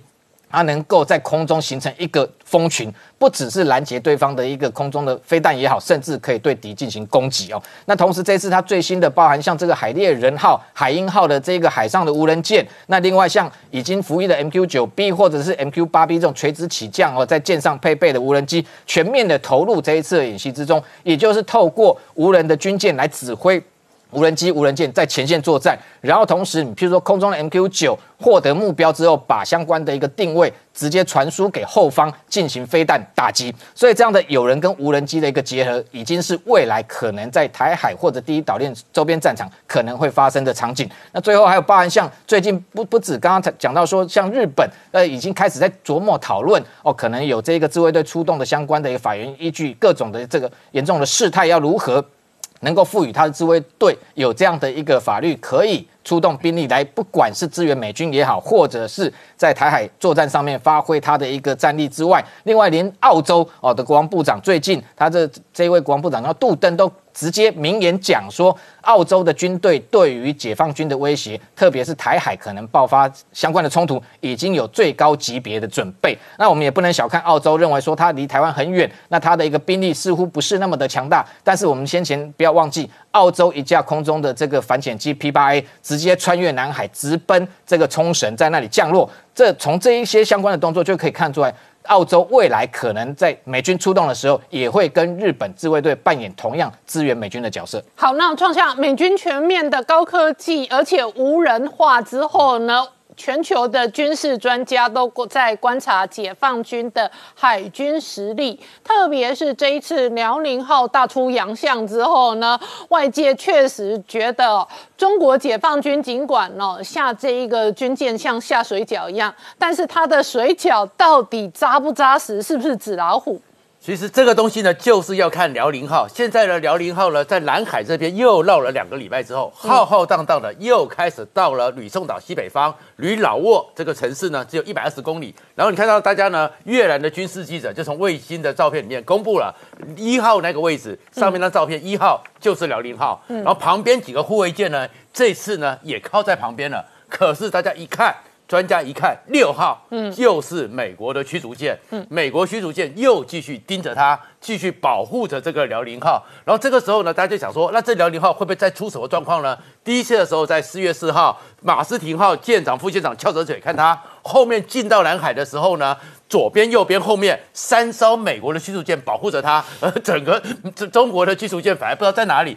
这一次又看到的时候，大家想说是不是有什么事情呢？就最近在 G News 里面呢，才发现说，在那个那两个过程之中呢，有那个影片出来的时候，听到一张很奇怪的东西，就是美军呢看到辽宁号歼十五起降的时候，竟然会所有的美军看看里面发生一个呜，这个好像是欢呼惊叹的声音。到底发生什么事？嗯，原来后面出来是美国看到的是下降的那个。并不是歼十五，嗯，而是歼十五的祖先苏凯的苏联的苏三三。因为当时歼十五就是仿苏三三的，所以他们会看到说，原来那个美军看到那是苏三三，那是美军传出来。后面呢，他们看到飞行员下来之后呢，又高又大，鼻子特别大，原来是俄罗斯的飞行员哦。所以那一天的表演表现出来，竟然是因为上市的时候，其实歼十五到目前为止已经有四架飞机失事过，这个是很难的状况。所以是俄罗斯，而且他们想说，这些俄罗斯飞行员来这次的表演呢，是实心制。所以这个表演出来，然后另外一个状况就是，大家最好奇的是，你四月十二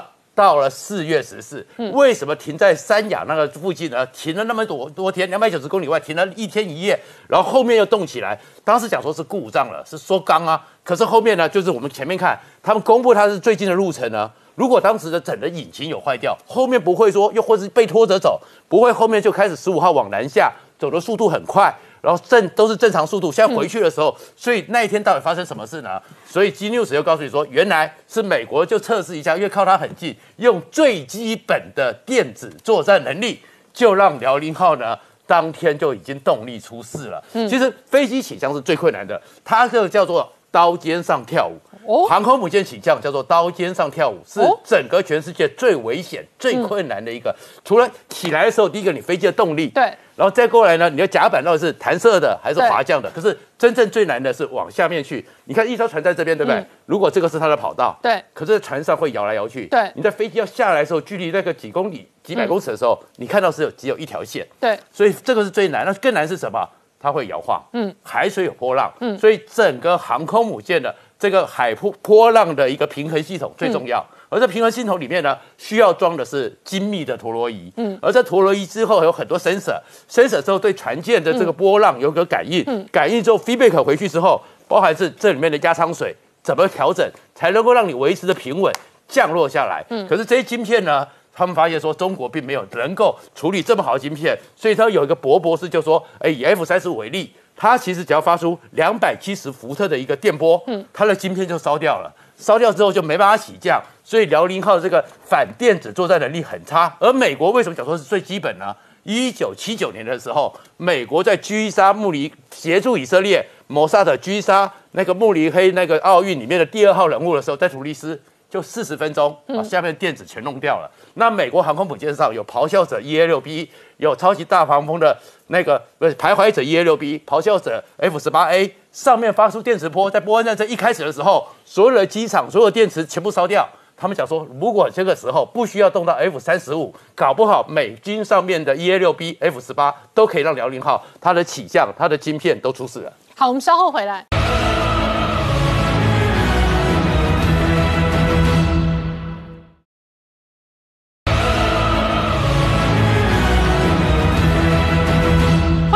年代向前看的节目现场，我们今天聊的是拜登的二点二五兆美元基础建设推升了这一波基本金属的原物料行情，那铜价几乎走了一个超完美的这一个风暴。然而同一时间呢，到底哦加密货币呢会不会被各国央行瞌睡哦？这确实引发了讨论。因此呢，比特币的这一个报价呢，最近哦全面的受到影响跟重挫。同时呢，在北京方面最新的动向，那媒体追踪报道，蚂蚁金服跟阿里交出了数据，而且中国四大银行准备瓜分。对，没错，而且这里面最有趣的是，第一个先看习近平的动作。习近平的动作是什么呢？他新的动作是在昨天的时候到广西去考察，去考察的时候去看湘江战役纪念园。那湘江战役纪念园其实看的是什么？是共产党在那一跟国民党的部队在交战的时候呢，因为死伤很惨重，死伤很惨重，所以习近平等于去做了一个这个相关的纪念的动作。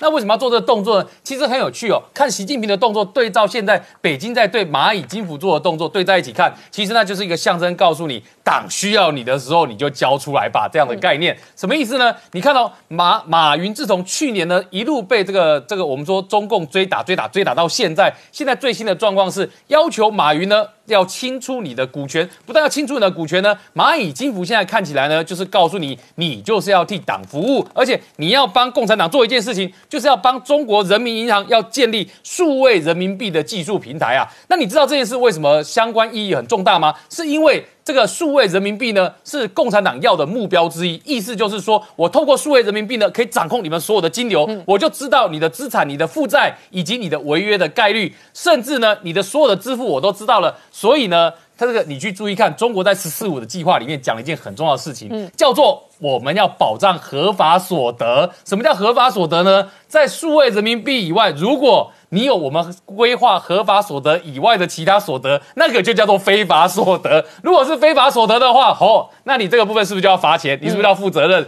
所以。你会发现呢，中国要做数位人民币这件事情是有意义的，是因为它可以更全面的掌控大家的金流的流向。我不要你用实体货币，你们大家就一体用数位货币。那在这里面呢，你会发现中国人民银行在做数位货币的时候，它遇到一件事情，什么事情呢？他去年哦，连发红包的手段都用上了。你只要用数位人民币呢，我还发你一个两百块人民币的红包。但是在这个情况之下，他的挑战是什么？他会发现，在数位支付的市场里面呢，有两个大咖在里面。第一个大咖叫支付宝，支付宝占了里面的数量大概五十三趴左右。另外一个大咖叫微信支付，占了三十八趴左右。这两个人就吃了九成的这个我们说电商的支付市场。那你想想看。对于中国人民银行来讲，哎，我现在要努力的推，这样推下去的结果，花那么多的功夫，我不如叫你直接为党贡献，把你吃掉比较快嘛。所以现在这个时间呢，要蚂蚁金服把你的数据资料库交出来是最快的。为什么？五十三趴的市场被它吃走嘛。那所以你去想想看哦，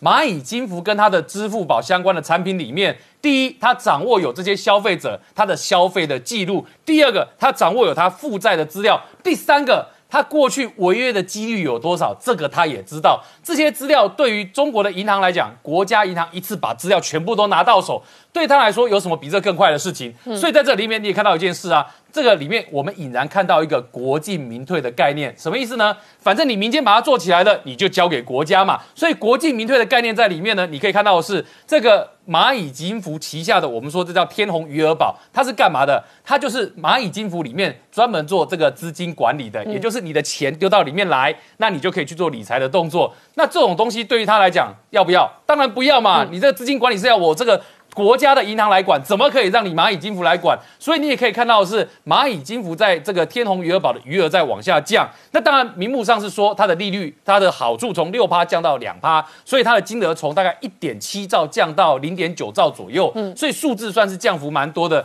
但在这时间点呢，你可以看到的是。蚂蚁金服一方面被迫要把这个数据资料交出来，还要帮助中国的国银行去建立这所谓的数位人民币。另一方面是你也可以看到风声也传不断呐。今天要修理的也不是只有马云而已。现在的风声是你连看到郭文贵在讲的故事里面最新剧情是马云的财务这个账房之一要缴。被这个中国方面呢扣起来，要干嘛呢？要去查你跟这个上海帮之间有没有什么关系？你跟江家之间有什么关系？这些东西他都要你把脉络交代清楚。所以可见，对于马云这件事情呢，不是只有单纯的在蚂蚁金服这么简单，也不是只有单纯的他要把你这个国际民退这么简单。很显然的，里面后面呢还有个巩固政权的味道在里面嘛。所以这也是为什么谈到这件事的时候，会谈到另外一个人。马云一样，跟他都当过中国首富的叫马化腾，嗯，因为马化腾也做了一件很有趣的事情哦。各位，我们刚刚在讲马化腾。这个他所持有的微信的这个支付，是不是也占了三十八趴左右？嗯，对不对？然后马化腾最近做了一件事情哦，他说要花五百亿人民币，嗯，要创造社会价值。那大家一听，哎，什么叫创造社会价值？那我把它称之为做功德啦。就功德不够的时候呢，要花钱买功德啦。所以他说要花五百亿去做这社会公益的事情。那偏偏哦，你看哦，马云跟马化腾哪个在中国社会形象比较好？你知道这是一件有趣的事情，为什么？中国很多的家长对马化腾其实觉得他形象比较差，因为马化腾投资很多的公司都是游戏产业，所以家长们会认为说你毒害青少年。所以在这个情况之下呢，这个马化腾的功德值呢，相较马云之下，状况也没有好到哪里去。再加上腾讯，马化腾的腾讯呢？最近说要搬六百五十亿，要去投资日本的这个投资日本的这个乐天集团，而且这六百五十亿是日币，那这金额其实不算小嘛。而且我们合理怀疑说，你这六百五十亿搞不好还是从中国的银行贷款出来，然后要去投资它的。所以你看，你一面被在国内有形象争议，一面你又要把钱再转出去，所以。马化腾的这个五百亿的动作呢，买社会价值的动作，就被当人家当成是买功德值的动作。嗯，所以在这里面，我们就会发现中国相关的动作呢，其实你会发现里面看得到的是一个。巩固政权基础的动作。哎，真的。那我请教东平大哥哦，这一次哦，这个美中全方位的竞争斗争哦，那东南亚国家有几个重要的指标，一个是美国很明显的拉拢印度，另外一个是缅甸的军事政变，到目前为止哦，仍然造成缅甸内部的动乱。那美中事实上哦，在缅甸也都有代理战争。缅甸的这事情啊，嗯，缅甸这个政变，很多人嗯。怀疑或者是说，对，是中国在后面后面搞鬼，嗯，其实不是的，哦，不会，嗯，因为这个不符合中国的利益，哦，中国是希望有一个稳定的缅甸，嗯，啊，那么缅甸这个政变完全是因为军政府。军人，我们讲军方好了，要收回政权。嗯，要收回政权。军方是在二零一三年跟翁山书记达成了协议，让翁山书记再出来。啊，那么这个事这个事情当初全民盟是很多是反对的，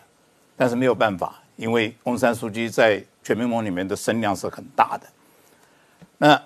当时应该是有底下的协议。嗯。就是说，我们现在让你出来，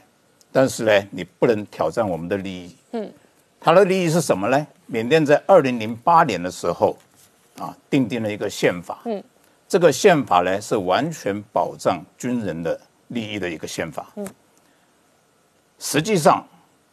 缅甸军人的力量比文人政府要大。嗯。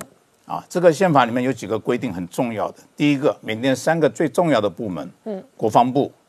内政部、边境事务部是军人出任的。第二个，缅甸其实有个最高的权力机构，叫做这个国家安全委员会，嗯，啊，这个军人占了多数。那翁山书记为什么要以国政、国务资政再兼外交部长？就是这个原因，因为外交部长可以在里面占一个席次。大家都以为说是呃中国是，呃借着“一带一路”嗯。进入东南亚，对，其实这个也是误解哦，这个也是误解，嗯，不是的，中国早在“一带一路”之前就想进入东南亚，东南亚对。那么“一带一路”，你现在看这个图哈，最原始的一带一路是二零一三年，对，习近平提出来这个倡议，它是两条，嗯，一个丝绸之路经济带，对，就是上面那个红线。嗯啊，那个就是我们以前所理解的有个骆驼对走的路，啊，第二个就是海上路啊，所以这个叫做“一带一路”。嗯，那这个“一带一路”你有没有注意到，完全没有经过东南亚？是，除了马来西亚。嗯，为什么是马来西亚？因为新加坡是跟美国很亲近的。嗯，所以它是绕过新加坡。嗯，马来西亚。嗯，那么后来为什么新加坡也进去？缅甸也进去，这是因为这两个国家主动希望上这个列车。嗯，啊，新加坡我如果没有记错的话，应该是二零一五年左右去主动哦去参加中国办的这个“一带一路”峰会。嗯，缅甸更晚了，大概是二零一七年，嗯翁山书记才去参加的。那么这两个国家是不愿意错过这个列车。嗯，啊，那么中中国为什么？这么看重缅甸，因为缅甸是唯一一个中国可以从云南对。直接到印度洋的对。这条通路，嗯。啊，它是它可以避开这个南海的这个路线跟马六马六甲，最主要是避开马六甲海峡，就是我刚才讲的，因为马六甲海峡的咽喉是新加坡，对，新加坡是在区域里面跟美国关系很好的，嗯，也是。美国军舰可以停靠的，可能是唯一的地方。好，我们稍后回来。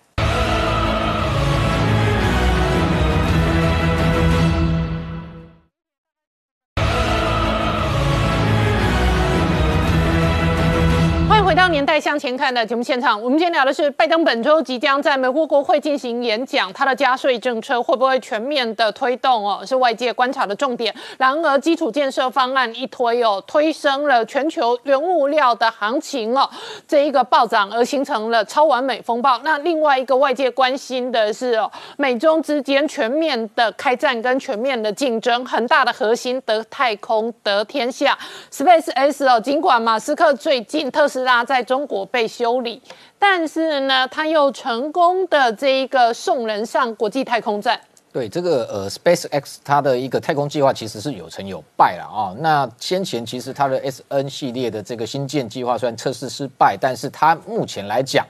透过它的这个六鹰呃猎鹰九号的重型火箭搭载飞龙二号的一个最新，等于说其实先前是重复使用的这种太空船哦，又在这个二十四号成功搭载了四名太空人哈，那到这个印度洋上空的这个国际太空站啊。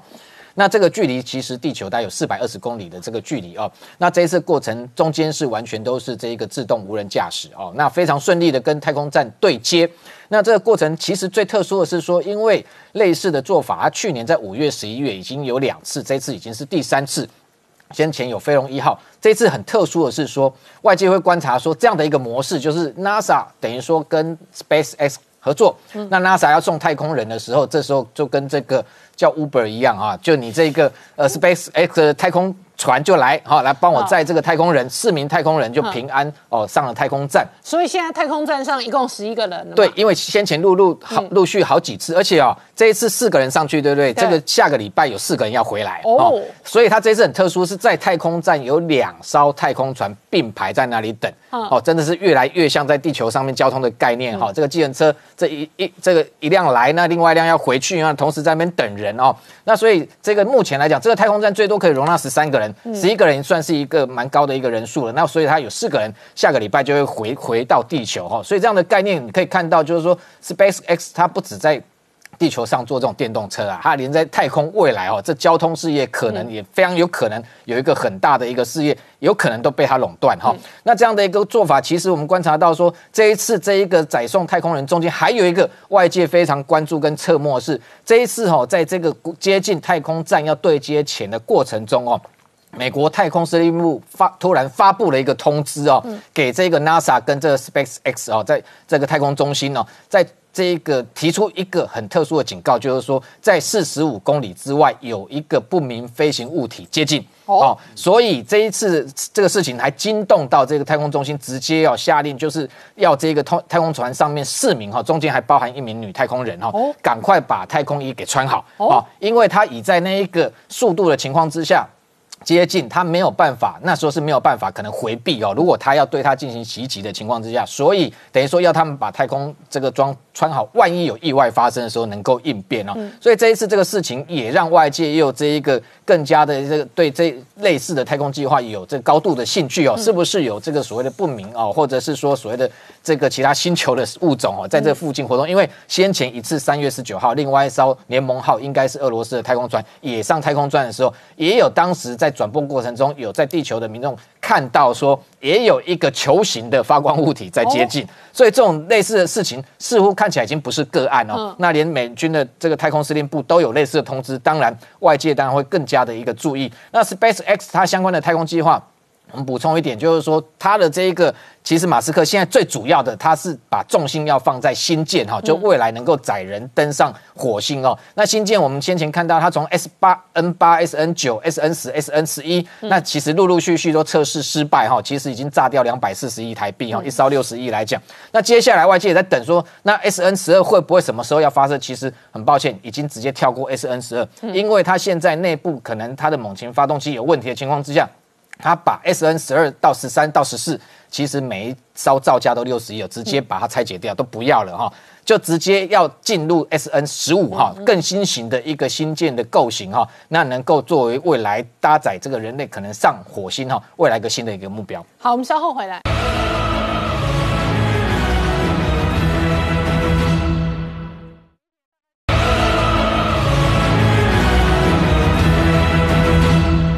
年代向前看的节目现场，我们今天聊的是哦，这个周末 SpaceX 成功的发射，再把四个太空人推上了国际太空站。这个是美中之间得太空得天下很重要的星空争霸。然而同时间哦，NASA 证实了周围有不明飞行物。那这个不明飞行物哦，显然在 NASA 在美国国防部当中都得到了证实。是刚刚就讲到说，SpaceX 还有美俄罗斯的。联盟号在经过国际太空站的时候，突然有不明飞行物嘛？而这个东西呢，还不是只是后面的口头报告，而而是呢，当时的时候呢，NASA 很喜欢开直播。让人家想说我们在太空中多厉害，所以那个当那个联盟号要靠近整个太空站的时候呢，这在直播的时候，英国有很多人就看到一个非常奇特的现象，一颗白色的光球突然之间在快靠近的时候，直接的冲了出来，然后冲了出来之后，直接的就越过了那个联盟号的前面。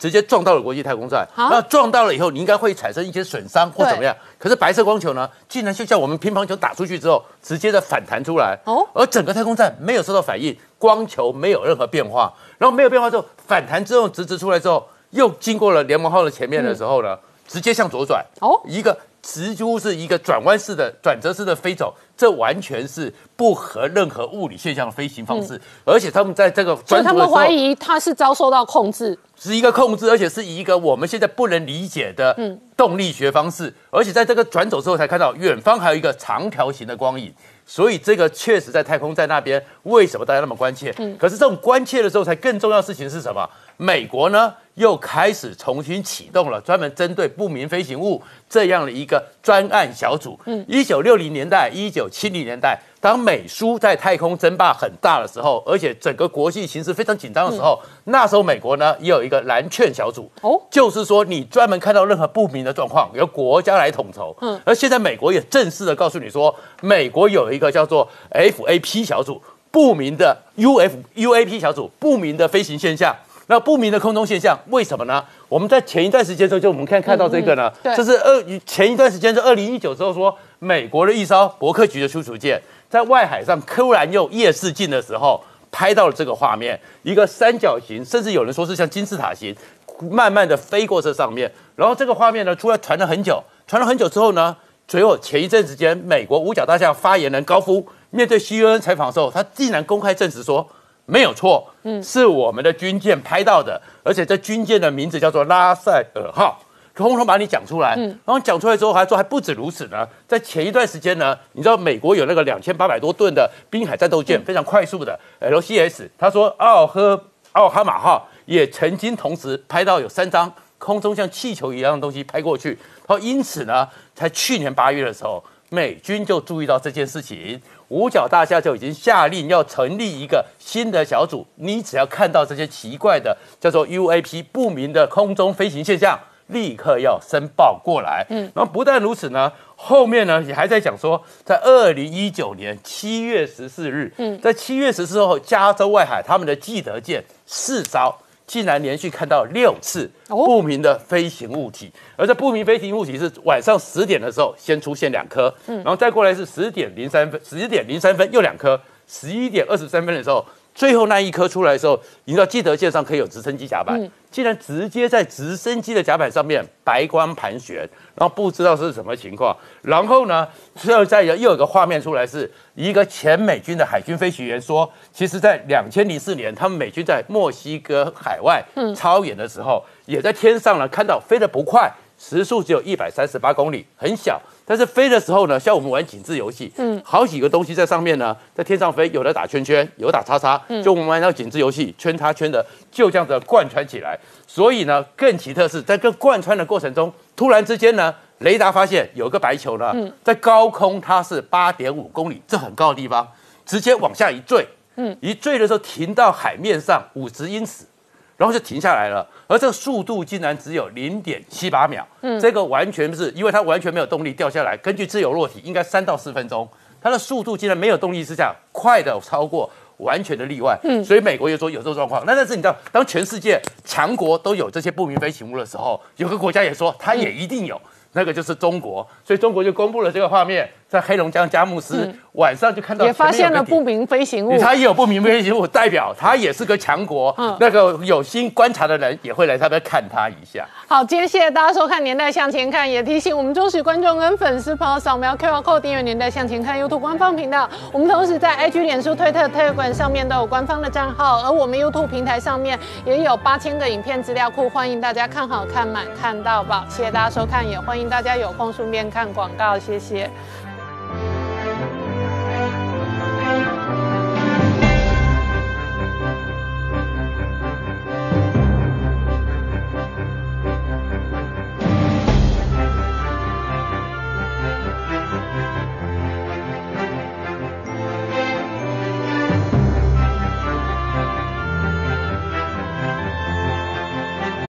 我是陈宁官，拜托大家支持唯一官方频道《年代向前看》，赶快按订阅哦。